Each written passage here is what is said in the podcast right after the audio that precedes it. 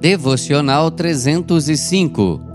Mensagem de hoje: É proibido cochilar. 1 aos Coríntios 16, 13. Estejam vigilantes. Eva se distraiu com a serpente e sabemos o resultado.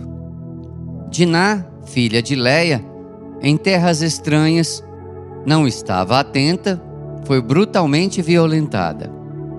Os israelitas no deserto de Sitim fascinaram-se pelos deuses dos povos que viviam naquela região, se distraíram e se entregaram aos prazeres propostos, e como consequência, aproximadamente 24 mil foram mortos. Davi foi atraído pela beleza do corpo feminino ao ponto de cometer adultério e assassinato.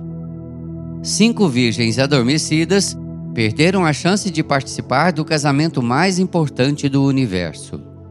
Jesus estava sentado na sala da casa de Marta, enquanto ela se distraía com as panelas na cozinha.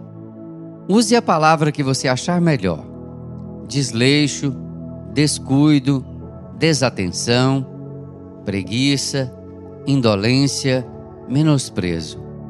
Qualquer uma pode comprometer a intervenção divina no curso da vida agarre-se ao conselho apostólico. Estejam vigilantes e cante o refrão da canção nordestina. É proibido cochilar. Que o Senhor nos abençoe. Amém. Texto extraído do devocionário A Jornada.